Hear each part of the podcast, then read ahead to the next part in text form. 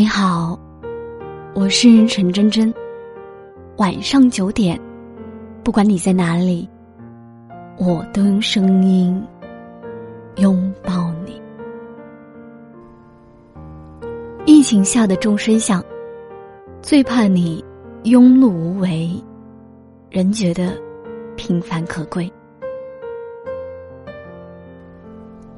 因为疫情关系，我的朋友圈。出现了两个极端，一种是延迟复工，但收入分文不少的体制内人员；一种是在企业上班，面临降薪裁员风险的人。我想，很多人对这次疫情最直观的感受，除了珍惜生命外，还更意识到拥有一份稳定工作的重要性。体制内的工作。在我们父母那代人眼里，是铁饭碗。虽然经济的发展让很多人开始质疑这种说法，但当互联网寒冬和疫情突然袭来，我们才突然发现自己根本没有足够的抗风险能力。我有个朋友在公立小学当外聘老师，工资不算高，刚毕业时大家都进企业，薪水较高。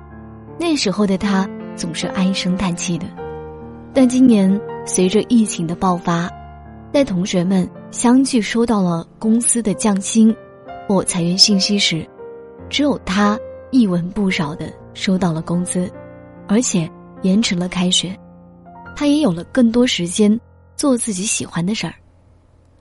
我跟他聊起自己的焦虑时，他一改往日的凝重，体制内的工作。虽然钱少，但至少旱涝保收，确实有道理。在很多父母眼中，体制内的工作是子女最理想的就业单位，因为稳定压倒一切。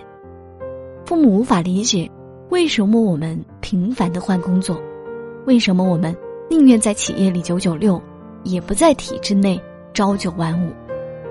这次疫情以前。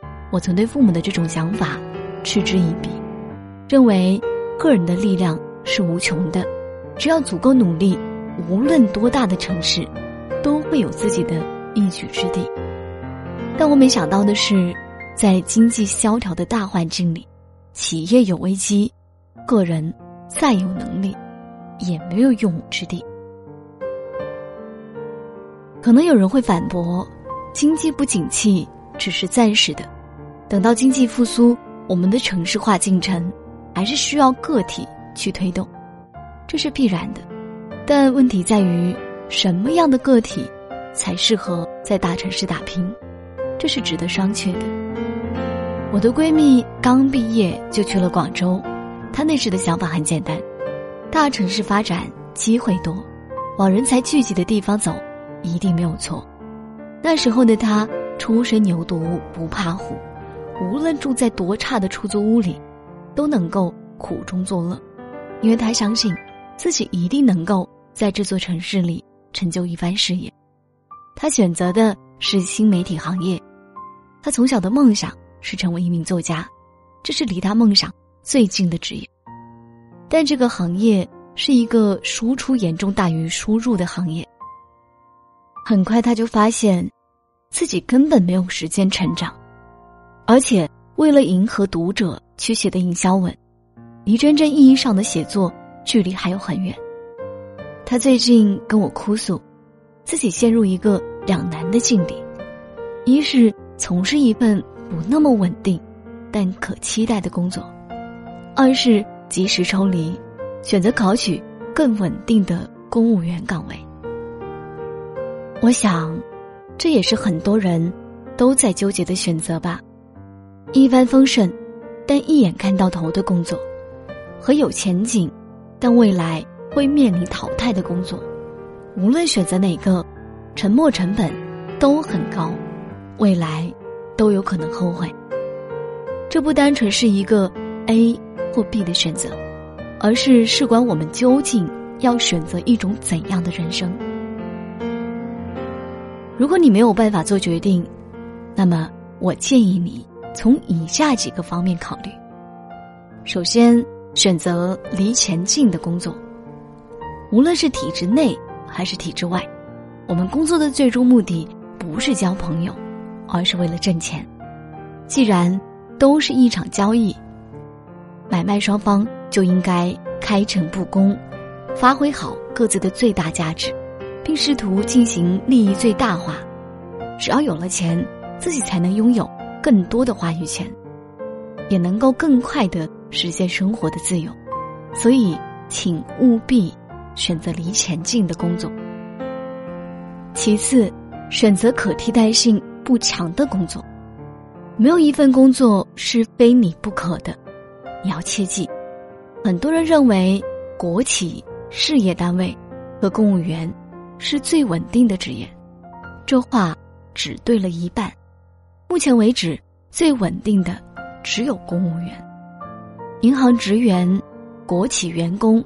这些在过去都是香饽饽的职业，随着时代的发展，裁员的裁员，下岗的下岗，早已不复往日的风光。为了应对未来可能的危机，我们要做到的是选择一个朝阳行业，并努力打造自己的不可稀缺性。最后，要有为自己的选择负责的能力。我身边的很多人。对自己正在从事或者即将从事的工作，总是处于瞻前顾后的状态。年轻人不定性，这一点无可厚非。体制内的向往体制外的自由，体制外的向往体制内的稳定，这是很正常的。我见过不少体制内跳槽出来的人，他们多半到了三十五岁后就会后悔，这时候自己的年龄。和能力已经不适合在企业打拼，但又没有办法回到体制内了，所以在做每一个决定之前，一定要三思而后行。疫情很快结束，春天已然到来。无论你正在迷茫，还是已经找到灯塔，我都希望你能无愧于当下的生活，希望你日后回首过往。都能对得起曾经那个坚持到底的自己。每个心上某一个地方，总有个记忆会不散。每个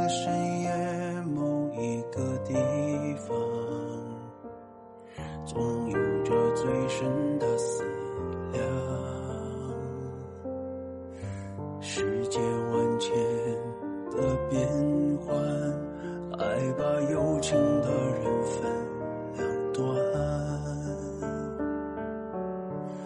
心若知道灵犀的方向，哪怕不能够朝夕相伴。